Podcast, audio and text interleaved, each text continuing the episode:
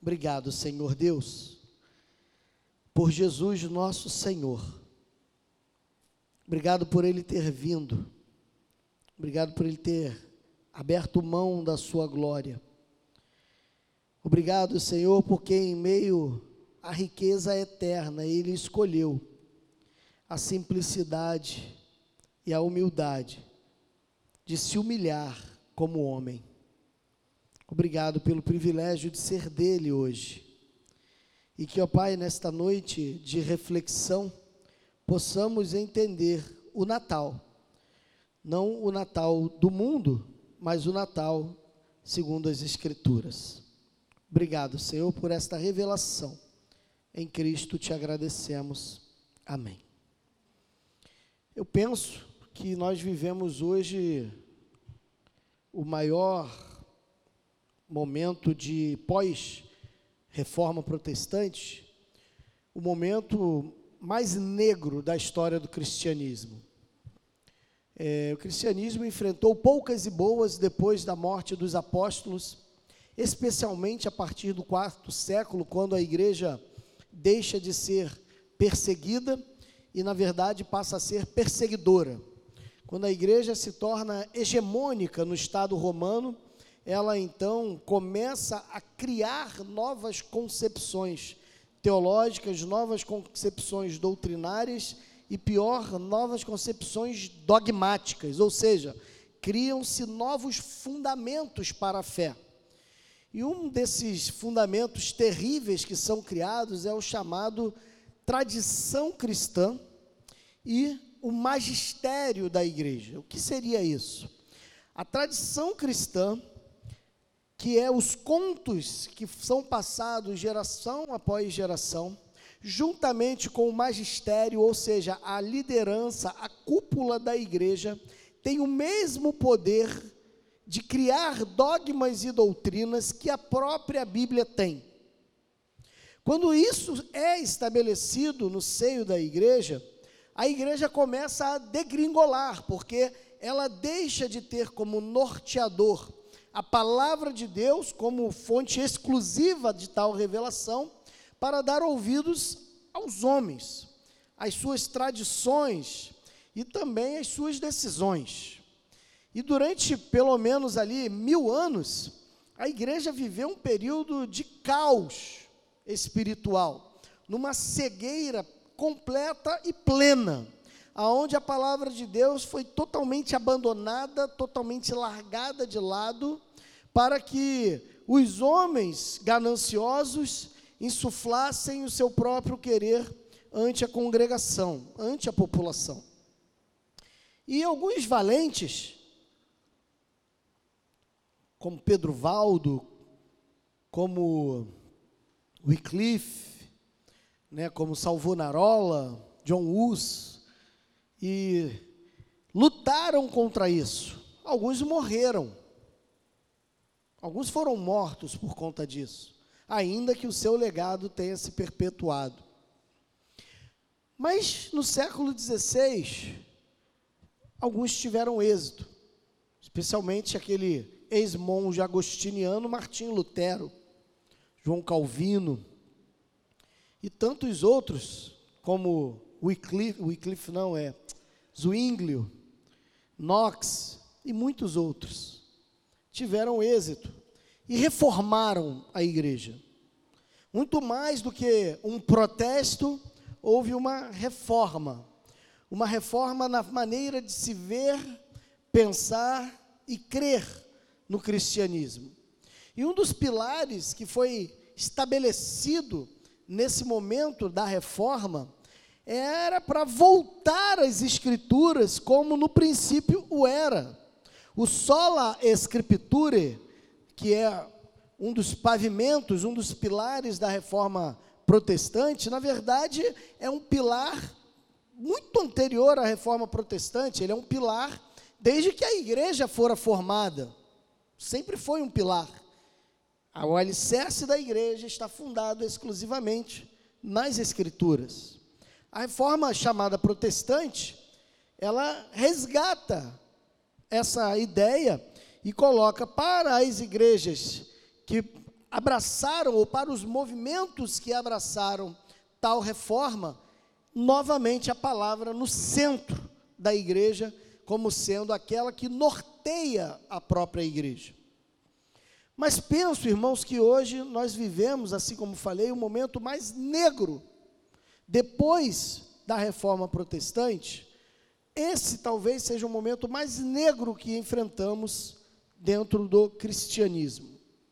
Porque os ditos protestantes, que hoje se confundem com uma série de movimentos, instituições e religiões que nada tem a ver com o protesto de Lutero e outros, mas abandonaram também as Escrituras para viverem as suas próprias experiências pessoais e particulares e experimentarem é, as suas concepções teológicas que abraçam ou que acomodam melhor o seu vil prazer.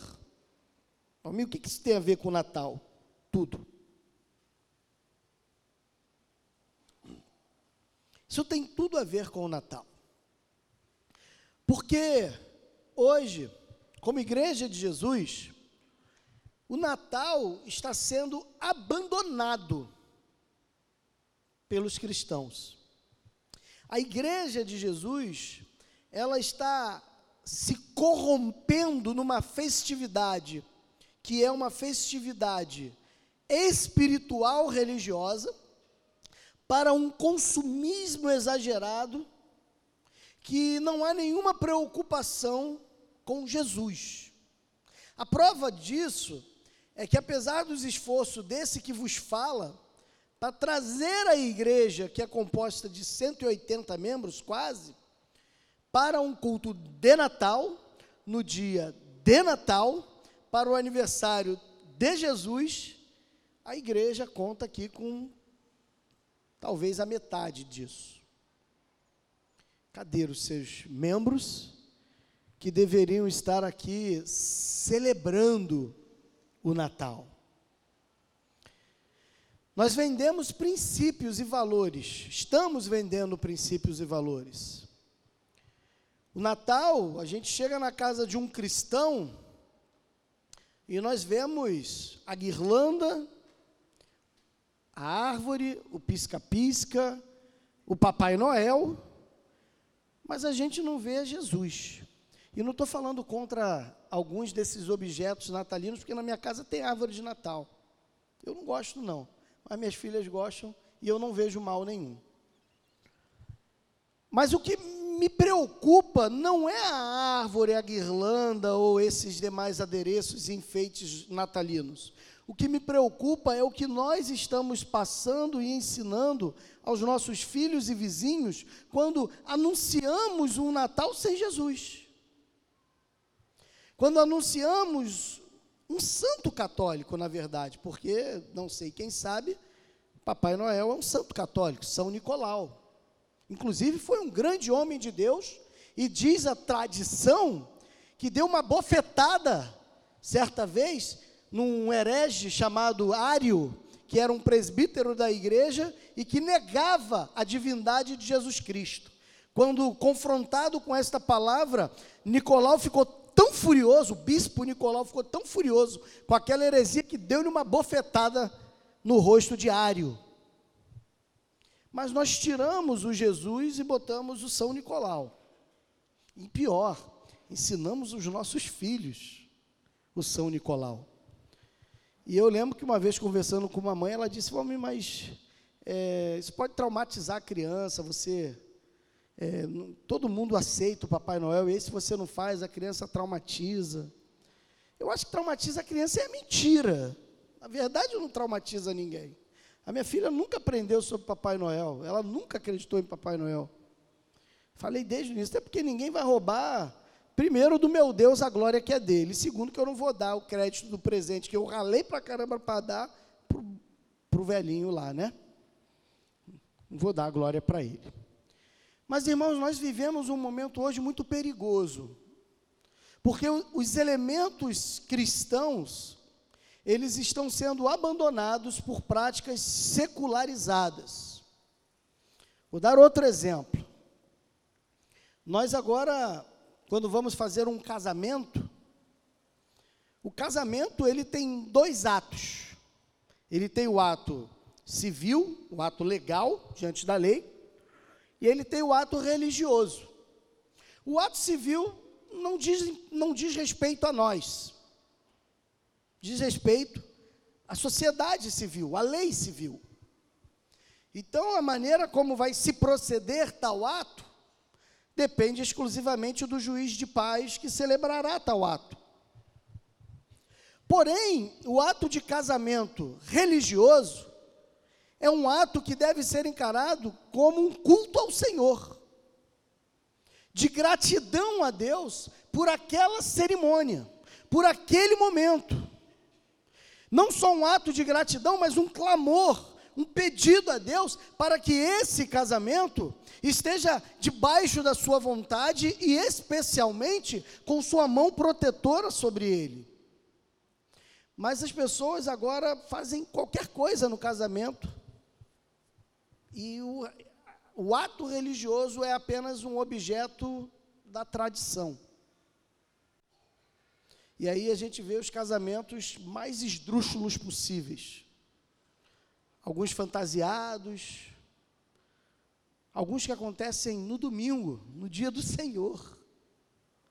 Alguns que acontecem de maneiras esquisitas, deixando o elemento espiritual do casamento de lado para que a volição do eu prevaleça. Nós precisamos voltar ao nascimento de Jesus.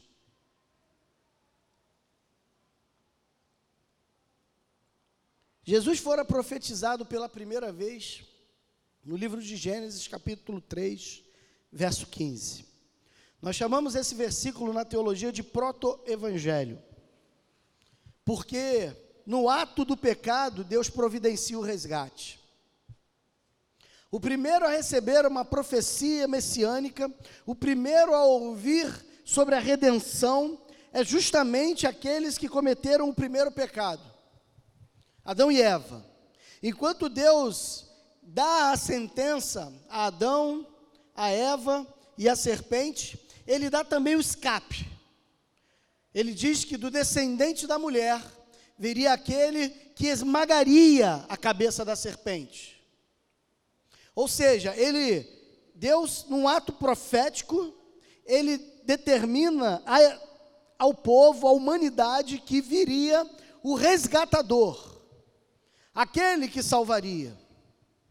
E quando a gente continua lendo as Escrituras Sagradas, a gente consegue ver com clareza, especialmente na parte veterotestamentária dela, no Antigo Testamento, nós conseguimos ver com clareza os profetas, os reis, anunciando, os patriarcas, anunciando, anunciando esse Messias, esse prometido por Deus que esmagaria a cabeça da serpente. E no decurso do Velho Testamento, nós vamos ver, inclusive, as dicas que o Eterno vai nos dando para que nós possamos identificar quem é esse.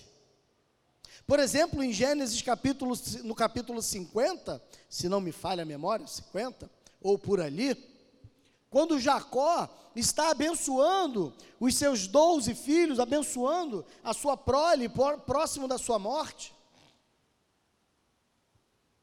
nós sabemos a ordem dos filhos de Jacó. Primeiro primogênito de Jacó é Simeão. O segundo é Le, não, o segundo é, é o segundo é Simeão, o terceiro é Levi. Primeiro é Ruben, segundo é Simeão, terceiro é Levi. E o quarto é Judá. Ele deveria, Jacó, entregar a bênção primogenitura, a primogenitura justamente a Simeão. Mas ele fala: Não, Simeão, você não vai receber a bênção de primogênito, porque você se deitou com a minha mulher, com a minha concubina. Você possuiu a minha mulher, então você perdeu esse direito pelo seu pecado. Ah, então é o Simeão. Não, nem o Simeão, nem o Levi poderão receber essa promessa. Eles não poderão receber a promessa de primogênito, porque eles são homens sanguinários. A irmã deles foi estuprada por um homem chamado Siquém. E eles, em vez de buscarem a justiça de Siquém ou em Siquém, eles foram lá e dizimaram todo mundo. Eles mataram todo mundo. Eles são homens sanguinários. Então eles também não podem receber essa benção. Então vem cá Judá. E ele chama Judá. E ele dá a bênção da primogenitura a Judá. E ele fala que do descendente de Judá virá aquele que terá nas suas mãos o cetro da equidade. E que ele reinará sobre o povo. De maneira infinda. Ele está falando de Jesus. Quando nós vamos ver o Moisés, o grande Moisés, referenciado até hoje pelos judeus como o maior de todos os profetas, ele mesmo Judá, ele mesmo Moisés, lá próximo da sua morte no Monte Nebo, lá em Deuteronômio, ele vai falar que Deus nos últimos tempos levantaria um profeta semelhante a ele e que nós deveríamos ouvir a esse profeta que a, primo, que a primazia da palavra não seria mais dele, Moisés, mas seria desse profeta que Deus levantaria da terra. Interessante. O Jacó fala de rei. O Moisés fala de. É, é, como é eu vou dizer? Profeta, né? Fala de profeta, um rei, profeta. E quando nós vamos adentrar ali nos livros chamados históricos, nós vamos ver Jesus, nós vamos ver Davi e muitos outros fazendo diversas e diversas e diversas profecias acerca de Jesus, e sem dúvida nenhuma, o maior de todos é Isaías, tanto chamado de profeta messiânico.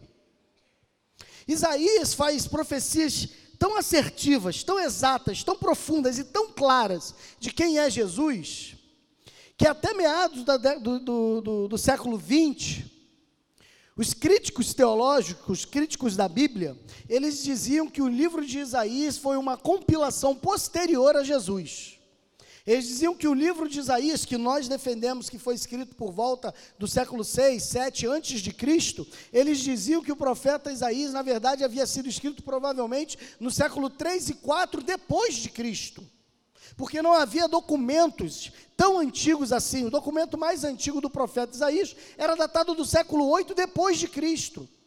Então era impossível que esse Isaías seja de seis séculos antes de Jesus, porque as profecias são muito claras. Eis que a virgem conceberá e dará à luz um filho, e ele será chamado de Emanuel, que quer dizer Deus conosco. Como Isaías sabia de uma virgem que daria um filho?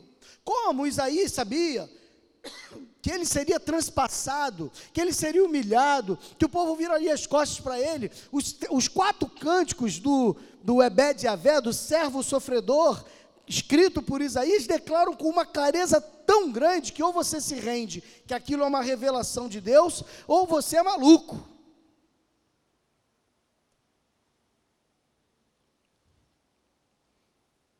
Só que em 1945, 47, quando descobriram os manuscritos do Mar Morto, datados do século 1 e 2 antes de Cristo, lá estava um rolo de Isaías, que teve a sua conclusão de tradução mais ou menos no ano, na década de 70, por volta do ano de 1976, 77.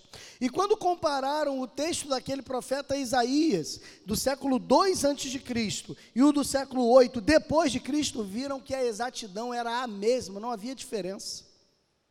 Era igual. Então os críticos se calaram. Ou seja, as profecias do Velho Testamento, todas elas apontavam para aquele homem chamado Jesus. E depois de tantas e tantas e tantas e tantas profecias, nós chegamos então ao texto de Mateus, capítulo 1, verso 18. O nascimento de Jesus Cristo foi assim. Mateus começa uma descrição aonde ele pega o evento que está acontecendo naquele momento diante dos olhos daquele povo, com um paralelo com as profecias do Velho Testamento, junta as duas coisas e fala: está aqui o Rei Messias. E a tônica do Evangelho, cada Evangelho, ele tem uma tônica principal. E a tônica principal de Mateus é justamente essa: mostrar e revelar aos judeus que Jesus é esse Messias que fora prometido a Moisés, aos profetas. É esse Jesus que, que Mateus agora começa a mostrar assim: olha, o nascimento desse homem chamado Jesus foi assim, estando Maria desposada, estava noiva. Maria não era esposa de, de José ainda. Maria era uma menina, uma adolescente, que provavelmente tinha entre 12 e 14 anos de idade, idade comum para as mulheres naquele período se casarem.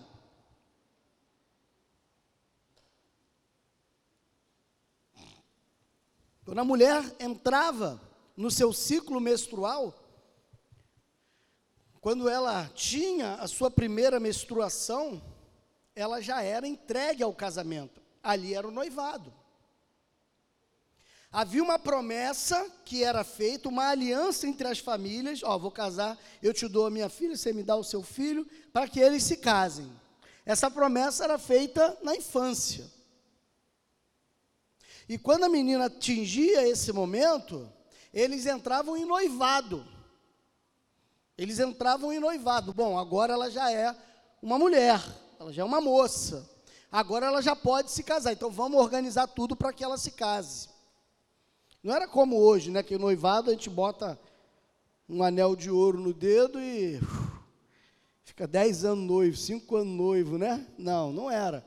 O noivado era uma coisa muito séria, tão séria era que para os judeus daquele período, não sei se o ainda é assim hoje, se você rompesse o noivado, você tinha que entregar carta de divórcio, mesmo sem ter consumado o ato.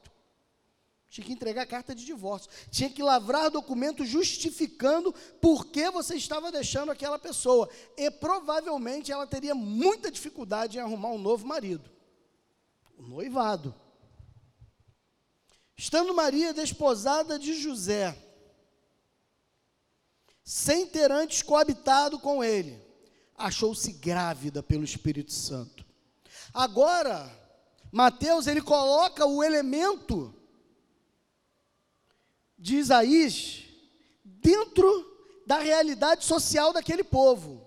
A virgem conceberá e dará à luz um filho. É interessante como os homens e a ciência, eles tentam destruir a palavra e não conseguem. Eu estava lendo um pouquinho, uns anos atrás, sobre essa questão de uma gravidez virginal. Se haveria possibilidade científica disso acontecer. E aí eu li alguns documentos acerca disso, tem até um nome diferente, mas eu não gravei o nome. É, é, part, é, não lembro.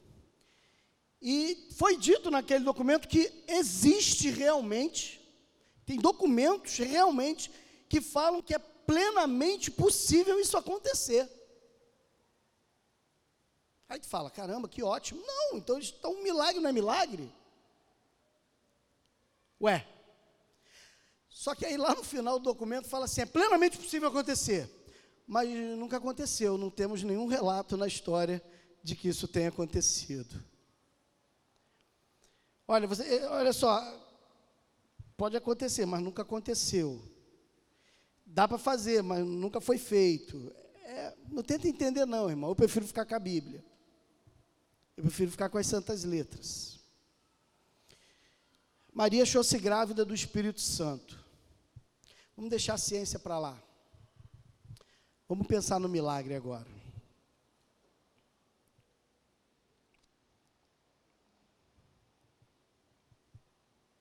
O texto sagrado fala que aquela menina nunca havia tido relações sexuais.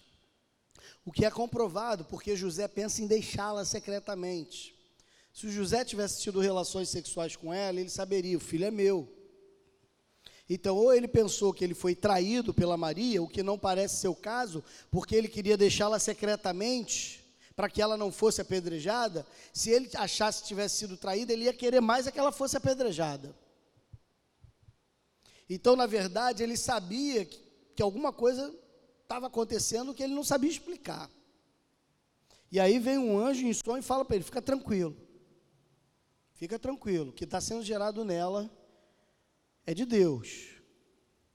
Vamos entender o que está acontecendo aqui. É uma adolescente grávida numa sociedade extremamente patriarcal, machista, que não é casada, mas está comprometida com um homem e que agora está grávida. Como é que se convence essa sociedade de que isso é de Deus? Por que, que essa menina não foi apedrejada? Por que, que ela não foi morta?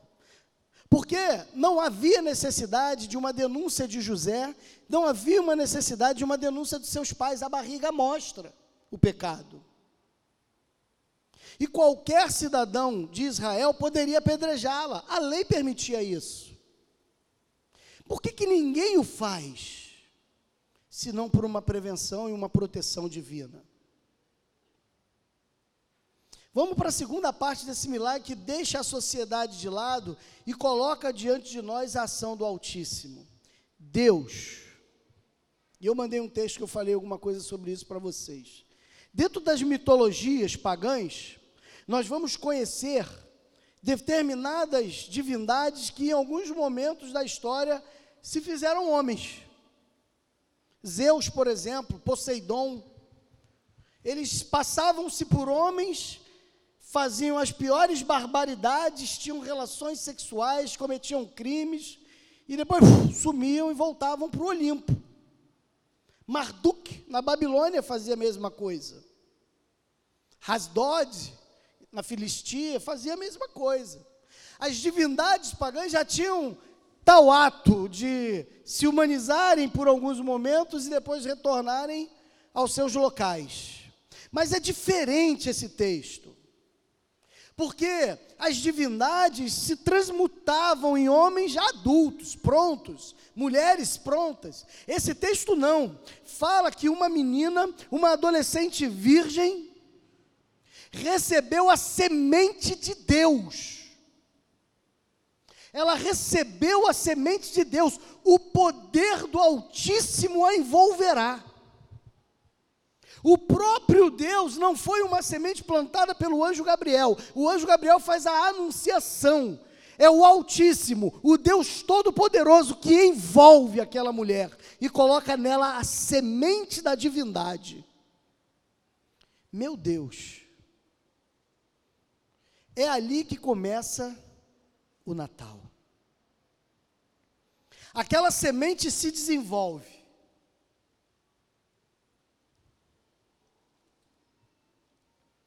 O José, seu esposo, sendo justo, não queria deixá-la na boca do povo, a infamar, pensou em deixá-la secretamente. Mas ele ponderava essas coisas, ele ficava pensando, isso tirava o sono do José. E um anjo do Senhor lhe apareceu dizendo: José, filho de Davi, não temas receber Maria, tua mulher.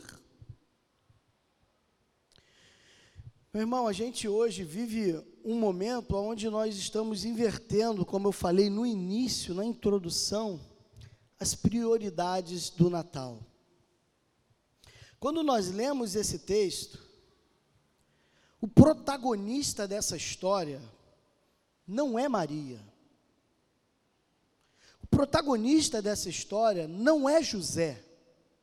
O protagonista dessa história não é nem mesmo o anjo que o anuncia. O texto começa, e aí eu não preciso ser um expert em teologia, basta eu ter um mínimo de conhecimento de literatura, de redação. Ora, o nascimento de Jesus Cristo foi assim. O personagem principal do texto que nós acabamos de ler não é nenhum dessas, nenhuma dessas pessoas que eu acabei de citar. O personagem principal é Jesus. Mas a despeito dele ser o personagem principal, hoje Jesus talvez seja a pessoa menos lembrada no Natal. Eu me lembro uns anos atrás, quando eu ainda tinha a coragem de assistir a, a, a televisões convencionais, né, Globo, essas coisas.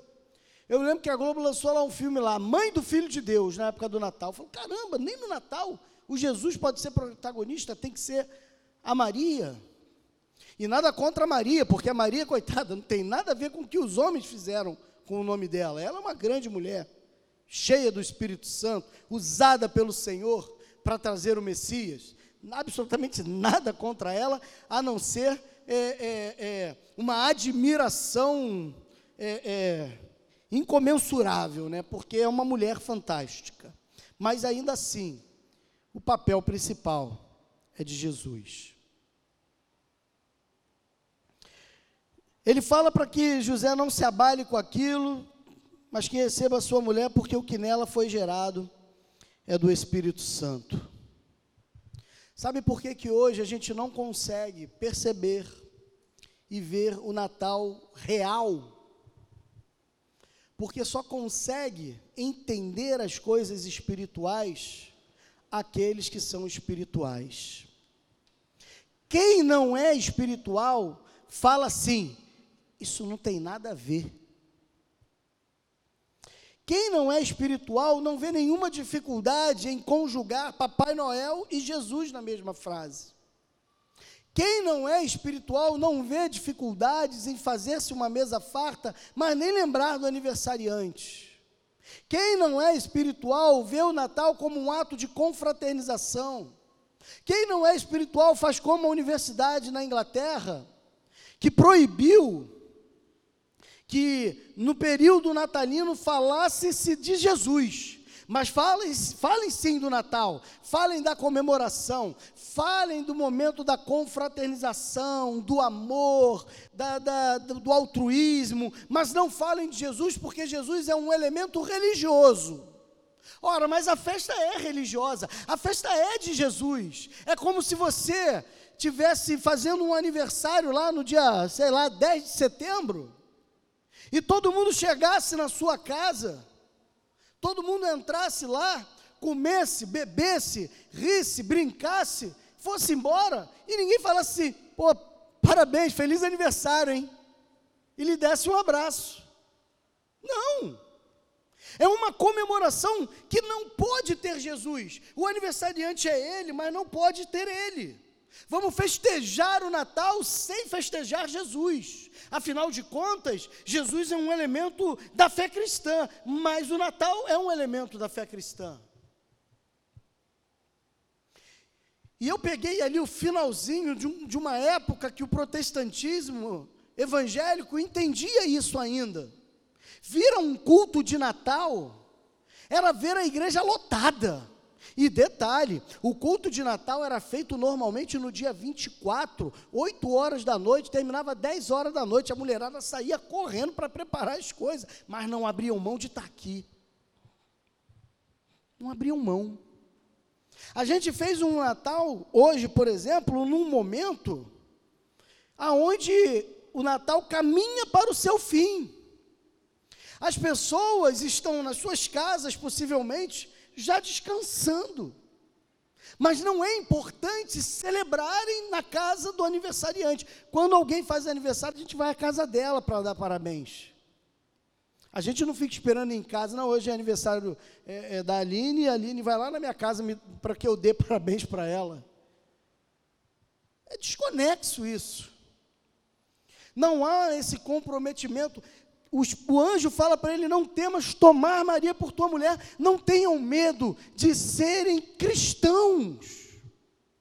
Não tenham medo, meus irmãos, de levantarem essa bandeira. Não tenham medo de assumir o Cristo, o nascido de Maria, como de fato ele é. A melhor maneira de rotularmos alguém é apontando para elas o defeito que nós temos. Você acha que é à toa que fica essa guerra na política aí? Um lado fala, ah, aquele lá não é democrático, é, é, é, é, autoritário. Não, é aquele lado de lá que não é democrático, é autoritário. Por que, que acontece isso? Porque a melhor maneira de eu rotular alguém é falando de alguém o que eu sou. A gente não pode abrir mão de quem de fato somos e não importa o que vão pensar ou falar. Não temas a receber esse menino na tua vida. e assumir. Não tenha medo disso. Ontem, quando eu estava saindo lá da casa da minha sogra, nós fizemos o Natal lá. É, minha mãe e meu pai falaram: e amanhã? Não, amanhã a gente vai almoçar aqui e tal, mas de noite a gente vai para a igreja, para o culto, culto de Natal e tal, mas vocês têm que ir. Confesso, irmão, que essa pergunta me gera uma crise misturada com revolta. Eu acho que as pessoas acham que pelo fato de eu ser pastor, eu estou aqui porque eu tenho que estar. E não entendam isso, meu irmão, em nome de Jesus. Você me conhece um pouquinho, você sabe que não tem nada a ver com isso. Se eu deixar de ser pastor dessa igreja hoje, irmão, no ano que vem eu tiver, eu tiver lá na igreja batista de Pindamonhangaba, eu vou estar celebrando Natal na igreja. E se não tiver culto lá na minha igreja batista de Pindamonhangaba, eu vou lá na igreja batista de Mossoró. Não importa. Mas eu vou celebrar o aniversário do meu Cristo com Cristo. Ela dará à luz um filho e lhe porá o nome de Jesus, porque ele salvará o seu povo dos pecados deles. A gente fala de Natal e eu mesmo já fiz isso, e a maioria esmagadora dos sermões que ouvimos sobre o Natal é um sermão sobre amor, sobre irmandade, é, é um sermão sobre companheirismo, sobre ajuda ao próximo, sobre se doar uns aos outros. Mas o texto fala de pecado. O texto fala que a missão desse nascido de Maria, e o seu próprio nome já anuncia o valor profético de quem ele era. Fala que o nome dele seria Yoshua, no hebraico. E a palavra Yoshua é uma designação do nome sagrado com a missão dele. É isso que significa Yoshua. É o nome sagrado de Deus, Yahvé, com a missão que ele teria. Então, o que, que significa Yoshua? Jesus. Yahvé salva. O nome de Jesus já é o motivo da pregação cristã. O Natal, ele é sim um momento de amor, ele é um ato de amor quando Deus encarna, é sim um ato de amor, mas é um ato de amor para mostrar aos homens a sua condição de pecado. Revelar aos homens o amor de Deus, que é imensurável e é tão grande que ele se dá a um ponto de resgatar homens e mulheres pecadoras e pecadores não como um ato de favor apenas, mas na verdade um favor sim, mas que nós não merecemos. Como dizia Dietrich Bonhoeffer, por mera graça de Deus.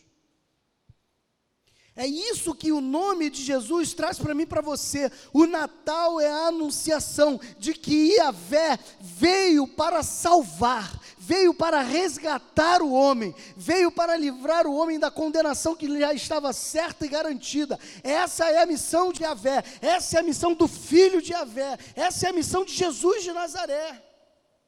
Ficar aqui é, é, trocando figurinhas não é mostrar a grandeza desse nascimento não é revelar quem de fato Jesus é.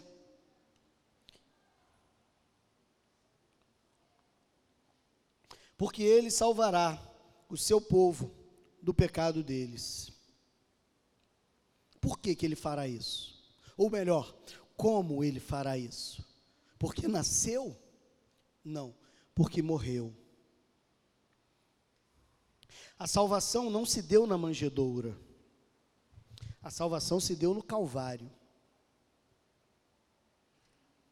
É no Calvário que a missão é cumprida. É por isso que é no Calvário que Jesus expressa tetelestai, falamos sobre isso na quarta-feira.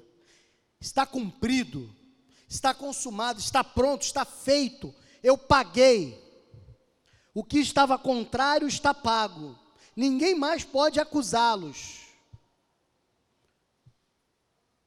Ninguém mais pode acusá-los. Eu justifiquei esses homens através do meu justo sangue. É isso que Jesus está proclamando na cruz. Está cumprido. Ele salvará o seu povo dos pecados deles. Nós somos salvos por esse nascimento, por essa morte, por esse Jesus. É daí que advém a minha e a sua salvação. E nós não estamos proclamando isso. A gente acha que está fazendo um favor a Deus quando a gente prega o Evangelho. E não entende, como Paulo falou, pesa sobre mim essa responsabilidade. Não é um favor que você faz a Deus. Ninguém faz favor a Deus, na verdade. A Virgem conceberá dará à luz um filho, ele será chamado pelo nome de Emanuel, que quer dizer Deus conosco. Deus está conosco. Eu gosto da palavra de João. Confesso que fiquei em dúvida entre esse texto e o texto de João 1. Mas como eu estou preparando aí um ano que a gente vai falar muito do Evangelho de João, eu vou deixar o João para o ano que vem, para a gente falar, terminar o ano aqui falando em Mateus. Mas eu gosto muito da expressão de João 1,14, se não me fala a memória, quando ele vai dizer que o Verbo se fez carne. A palavra verbo ali do grego, logos. E essa palavra logos, palavra, ela remete à palavra dita lá no Gênesis capítulo 1, e disse Deus, quando Deus vocaliza, quando a palavra sai da boca, é a ação criadora de Jesus a efetuar toda a obra da criação, através da palavra criadora do Pai, o Filho executa, e é por isso que o texto de João fala isso que todas as coisas foram criadas por intermédio dele, Jesus. O Verbo se fez carne, a própria palavra de Deus, a palavra criadora, a palavra redentora, a palavra consoladora, essa palavra poderosa, é essa palavra que se fez carne, a semelhança da minha e da sua. Ele se fez carne, ele habitou conosco, ele esteve entre nós. E eu falei aqui há pouco tempo também, não apenas como um ato de fé, mas como um fato histórico. Jesus ressuscita e mais 500 pessoas veem Jesus ressurreto. Os doze apóstolos o veem ressurreto. Paulo o vê ressurreto. Tiago, seu irmão, o vê ressurreto. Uma multidão de testemunhas comprovam que viram. Nenhum texto antigo, nem do Novo Testamento, nenhum texto antigo, nem secular, contesta a ressurreição de Jesus. Não há contestação da ressurreição de Jesus todos no primeiro século aceitavam a ideia de que Jesus de fato ressuscitou. Não é mera história de crentes. Não, é um fato.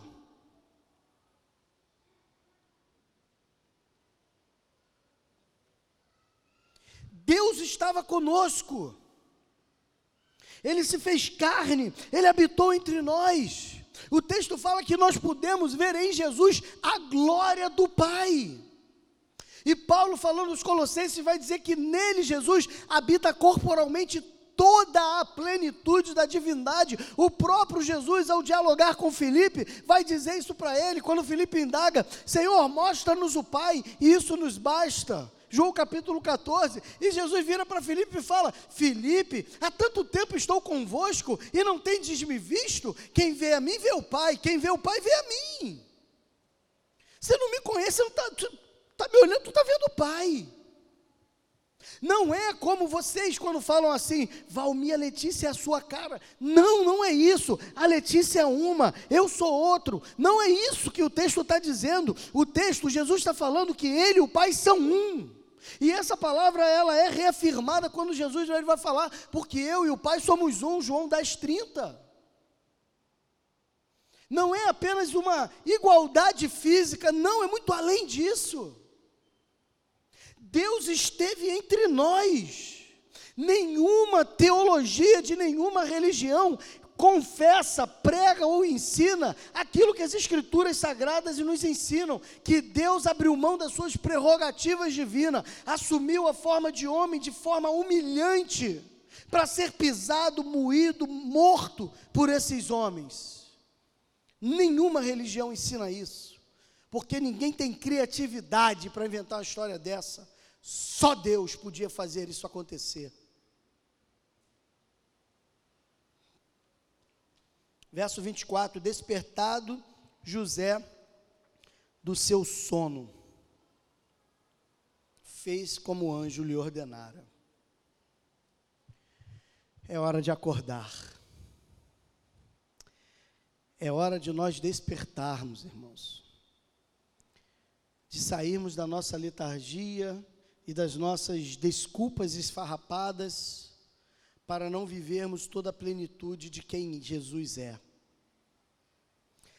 Está na hora da gente sair de cima do muro. Meu irmão, eu vou dizer uma coisa que, eu, que o Espírito Santo precisa trabalhar no meu coração melhor, porque, até porque Jesus ele fala que à medida que a gente mede, a gente vai ser medido.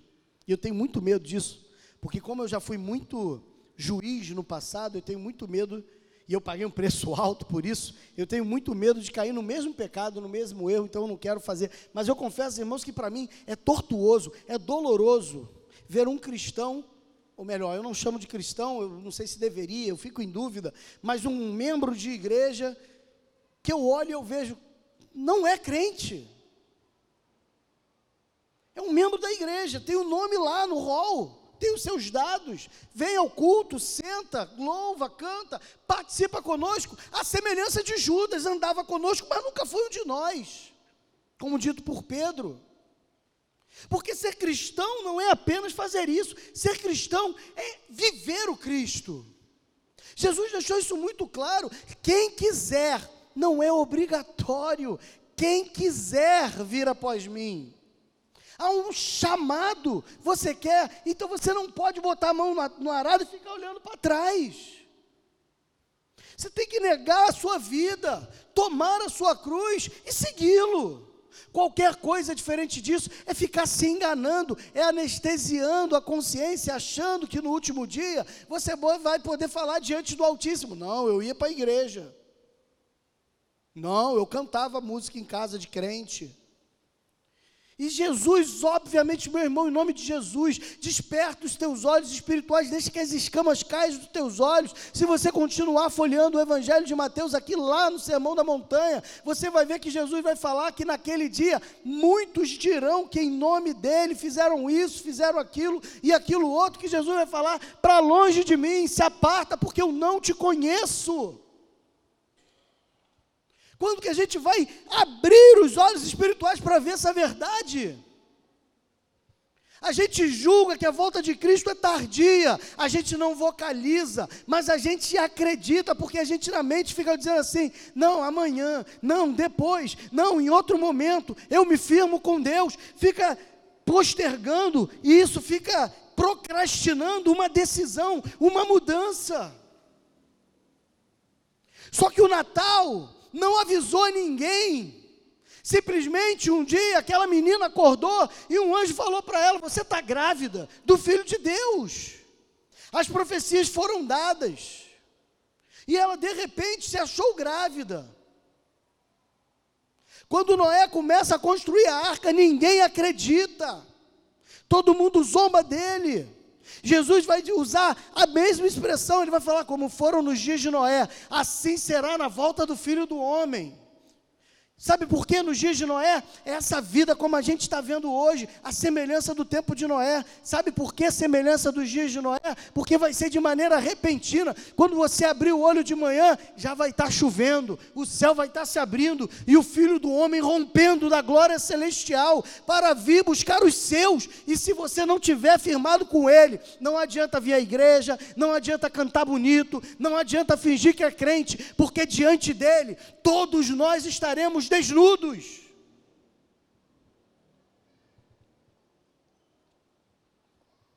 Desperta do sono, meu irmão. Tem gente que fala, Valmir, você só consegue pregar marretando, marretando. Eu juro para os irmãos, às vezes eu não quero, mas eu não consigo.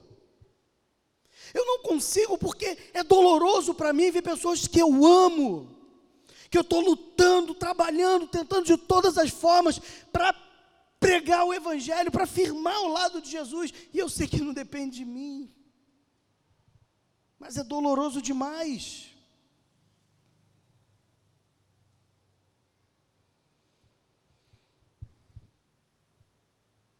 O nome dele é Jesus, o nascido da Maria. José poderia tê-lo rejeitado, afinal não era o seu filho biológico. Mas, Jesus, mas José entendeu quem ele era. A gente está domingo a domingo na igreja, dia após dia na igreja, ouvindo o Valmir falar as mesmas coisas sempre. Eu sei que às vezes é cansativo, é repetitivo, é enfadonho. Meu irmão, mas eu não sei se você consegue contemplar a dura realidade do inferno e a doce realidade do céu. Procura fazer um estudo minucioso sobre a realidade do inferno, sobre o que é esse lugar. Eu já falei aqui para os irmãos, o lugar é tão terrível que nem Jesus conseguiu descrever. Quando Jesus era indagado sobre o inferno, falava: é choro e ranger de dente. Porque não tem palavras humanas que consigam traduzir a dureza e crueza daquele lugar. E a gente preso nos nossos vícios, a gente preso nos nossos gostos pessoais, nas nossas vaidades, nas nossas pequenezas, a gente preso nisso, achando que isso é uma vida, quando você não descobriu a verdadeira vida. Eu vim para que vocês tenham vida porque vocês não têm vida. Vocês estão mortos em delitos e pecados. Eu vim para que vocês tenham vida. Essa é a promessa de Jesus. Se você escolher viver a vida do seu jeito, você não escolheu viver essa vida que Jesus está prometendo. Qual é a dificuldade de entendermos isso? Não dá para cochear entre dois senhores. Precisamos decidir quem se assenhorará da nossa vida. Se o nosso próprio eu, se as nossas próprias volições, se os nossos próprios desejos e vontades, ou se será o Altíssimo que nos envolverá. José desperta do sono. Até quando ficaremos nessa dorminhocos aqui? Até quando? Os nossos desejos humanos controlarão as nossas vontades. Meu irmão, em nome de Jesus, não saia daqui sem rasgar o teu coração nessa noite diante do Senhor. Não saia daqui sem implorar a Deus que envolva você como envolveu Maria, como convenceu José. Não saia daqui de maneira nenhuma sem ter essa certeza de que o teu nome está escrito no livro da vida, porque você anda em conformidade com a vontade dEle. Se você não fizer isso, meu irmão, eu não posso garantir a você o que será do seu próximo minuto. Não é uma mensagem é, desesperadora no sentido de ameaçar, ameaçar você, não é isso que eu quero fazer. É uma palavra de um homem que tem lido a Bíblia diariamente, que tem estudado diariamente nesse livro e que tem entendido que os sinais da sua volta se mostram cada vez mais eficazes, mais revelatórios, mais profundos. As dores de parto se intensificam cada vez mais. O Messias está voltando. Assim como ele nasceu, ele voltará. Eu estava conversando com alguém esses dias aí, e aí a pessoa falou assim: não, mas para um ateu Deus não existe. Meu irmão, não estou nem aí porque o ateu pensa ou não deixa de pensar. Se para o ateu Deus não existe, isso não muda que ele exista. Se para o ateu Deus não existe, o problema é dele, Deus vai continuar existindo. Se você não acredita na volta de Cristo, o problema é seu, ele vai voltar, você acredite ou não. Isso é fato, é real. E vai ser desesperador. Um dos textos na Bíblia que mais me causam desespero, não a mim, mas ao olhar as pessoas que se perdem, é quando o Apocalipse vai dizer assim: que os homens dirão às montanhas: cai sobre nós. O desespero é tão grande que os homens vão pedir para as montanhas caírem sobre eles, para se esconderem do Altíssimo.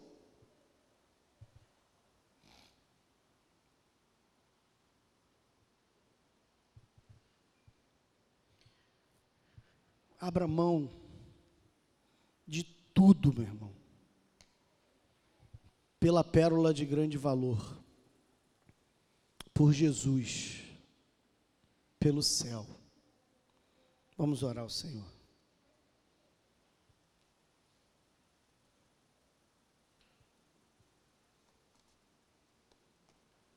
Faça você mesmo a sua oração. Se você entendeu isso,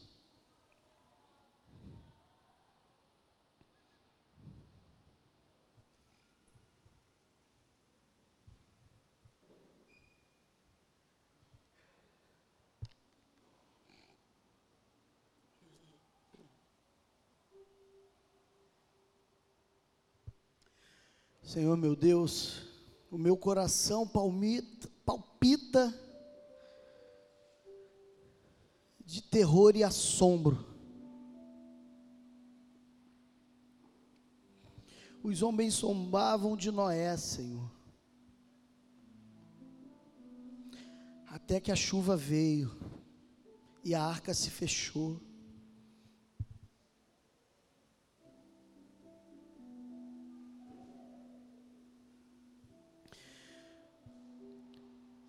Muitos de nós estamos zombando de, do Cristo. Lábios que confessam Jesus, mas que o negam com as suas atitudes. Pessoas que esperam um Jesus realizador de sonhos, de um Jesus que cumpre as nossas vontades e as nossas necessidades, os nossos gostos pessoais e os nossos prazeres. Mas esse Jesus é tão estranho às Escrituras.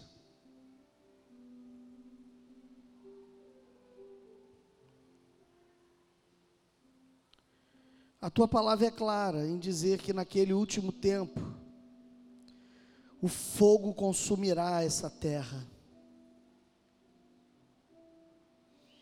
Que haverá plena e total destruição desse lugar. Porém, aqueles que estiverem longe de ti, não serão destruídos juntos nesse lugar. Se fosse, estaria bom mas há um sofrimento eterno que nem as palavras, nenhuma palavra humana consegue descrevê-las.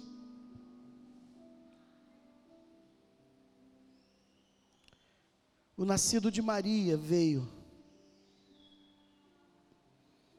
O Verbo se fez carne. O Emanuel esteve conosco. O maravilhoso conselheiro andou entre nós.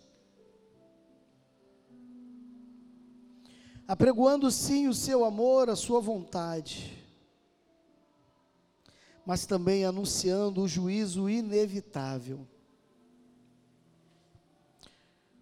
O Natal é sim uma palavra de amor, Senhor. Mas um amor que nos livra do inferno mas somente nos livra quando encontramos o natalino. Pai, em nome de Jesus, eu te imploro. Ao menos para esses que estão aqui nesta noite e ouviram esta palavra, que com certeza não era a palavra que eu e nem mesmo eles esperavam ouvir.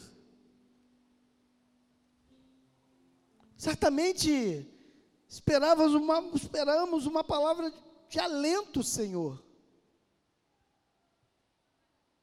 Eu sei que a palavra é dura, mas a nós eu te imploro, Senhor,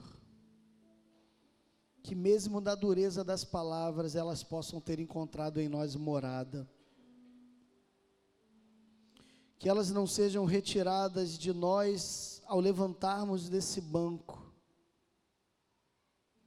mas que elas possam, ó Deus, progerar em nós uma transformação, uma mudança, a semelhança do Filho do Homem, caminhando em direção à estatura do varão perfeito. Ajuda-nos, Senhor, a sermos igreja, a sermos cristãos e a não vivermos o oba-oba da religião evangélica. Que sejamos pequenos cristos para andarmos à semelhança do grande Cristo. Recebe a minha oração. E que aqueles que têm o mesmo desejo possam ser nutridos pelo Senhor de poder dos altos céus para viverem assim, desta maneira. Te oramos no nome que é sobre todo nome. Yeshua, Hamashia, o Messias, Jesus, nosso Senhor. Que a graça do Senhor Jesus Cristo e o amor de Deus e a comunhão do Espírito Santo seja com todos vós, desde agora e para sempre.